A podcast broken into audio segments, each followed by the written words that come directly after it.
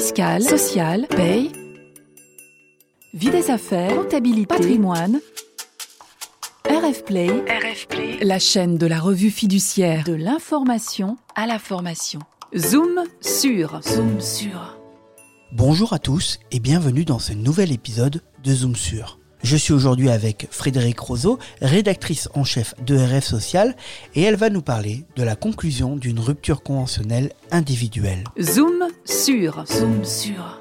Bonjour, notre Zoom de ce mois de février va nous permettre de nous pencher sur la conclusion d'une rupture conventionnelle individuelle et plus particulièrement de répondre à une question précise. Un employeur peut-il négocier et conclure une rupture conventionnelle individuelle alors que son entreprise rencontre des difficultés économiques? Vous le savez, la rupture conventionnelle individuelle, c'est un mode de rupture que vous connaissez bien maintenant, que ce soit côté employeur ou côté salarié. C'est un mode très utilisé et qui permet pratiquement de mettre un terme à un contrat de travail d'un commun accord.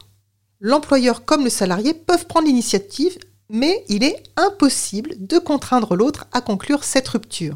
Pourquoi? Ben Parce qu'on parle ici d'une rupture amiable qui est réservée au contrat à durée indéterminée et donc fermé au contrat à durée déterminée. Et ça, c'est une première limite. Mais il y a une autre limite, c'est que s'agissant d'un contrat, d'un contrat de rupture certes, mais d'un contrat, pour conclure une rupture conventionnelle individuelle, il faut que l'employeur et le salarié donnent leur consentement de manière non viciée à la rupture. Alors bien sûr, devant les juges, c'est plutôt la validité du consentement du salarié qui est remise en cause. Et en pratique, on va considérer que le consentement du salarié est vicié lorsqu'il a donné son accord à une rupture conventionnelle, soit par erreur, soit parce qu'il a subi une violence, ça peut être une violence morale ou une violence physique, pour le contraindre à conclure cette rupture, soit encore parce que le salarié en fait a consenti à la rupture conventionnelle du fait d'un dol. Quand on parle de dol, on parle en fait de manœuvre de l'employeur qui est destinée à tromper le salarié et qui a entraîné le consentement du salarié à la rupture. Sans ce dol, en fait, le salarié n'aurait pas signé la rupture conventionnelle.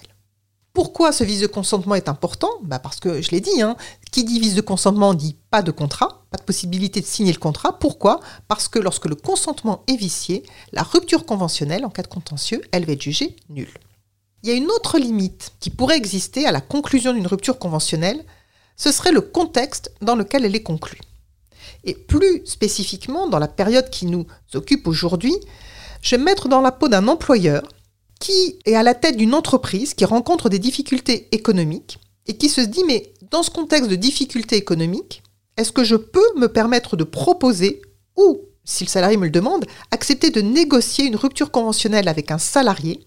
Est-ce que le fait que euh, mon entreprise rencontre des difficultés économiques ne m'interdit pas l'accès à la rupture conventionnelle individuelle? La réponse est on peut tout à fait envisager de négocier, de conclure des ruptures conventionnelles individuelles, même dans un contexte économique tendu. Les difficultés économiques que traverse une entreprise n'interdisent pas l'employeur de signer des ruptures conventionnelles individuelles. En fait, en pratique, on a deux réglementations qui coexistent. On a d'un côté celle de la rupture conventionnelle individuelle et de l'autre côté celle du licenciement économique et plus particulièrement du licenciement économique collectif. Pour autant, il y a quand même une limite et une limite de taille c'est que déjà, la rupture conventionnelle individuelle, vous l'imaginez bien, elle ne doit pas porter atteinte aux procédures de licenciement collectif pour cause économique. Elle ne doit pas être utilisée, en fait, pour contourner les règles du licenciement économique collectif. Il ne s'agit absolument pas de signer des ruptures conventionnelles individuelles pour ne pas atteindre le nombre de licenciements économiques qui contraint l'employeur, l'entreprise, à mettre en place un plan de sauvegarde de l'emploi. La conclusion de la rupture conventionnelle individuelle ne doit pas priver le salarié des mesures qui auraient pu être prévues dans un plan de sauvegarde de l'emploi et dont il aurait pu bénéficier. Ce qui fait que lorsque une rupture conventionnelle va être soumise au direct pour qu'il l'homologue, ou parfois à l'inspecteur du travail pour qu'il l'autorise, et ça c'est quand la rupture conventionnelle est négociée avec un représentant du personnel. Eh bien, dans un cas comme dans l'autre, le direct d'un côté ou l'inspecteur du travail de l'autre doit vérifier si l'employeur ne cherche pas à éviter des licenciements économiques.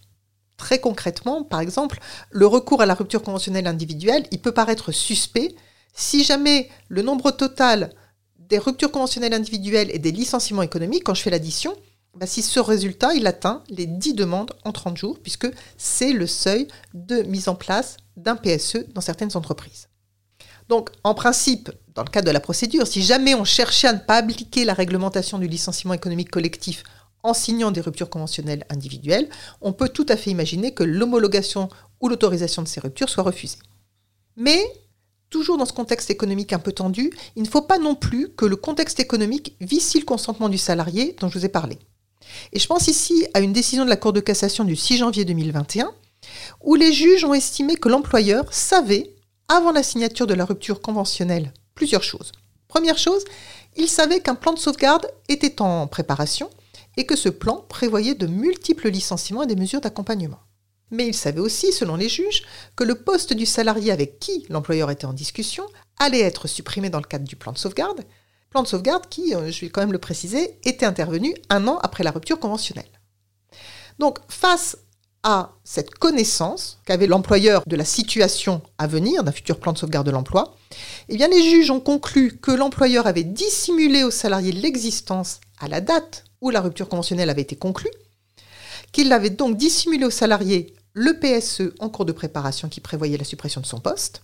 Et pour les juges, cette dissimulation avait été déterminante du consentement du salarié.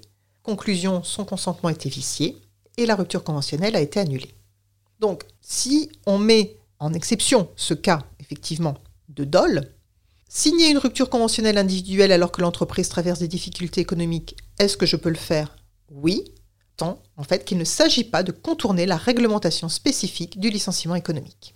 Voici pour ce point sur la rupture conventionnelle individuelle en cas de tension économique. Et vous pouvez bien sûr retrouver les règles de conclusion de cette rupture conventionnelle individuelle et les précautions à prendre pour la conclure dans nos publications, notamment RF Social, le dictionnaire social, et vous pouvez aussi suivre notre fil d'actualité quotidien sur les sites de la revue fiduciaire.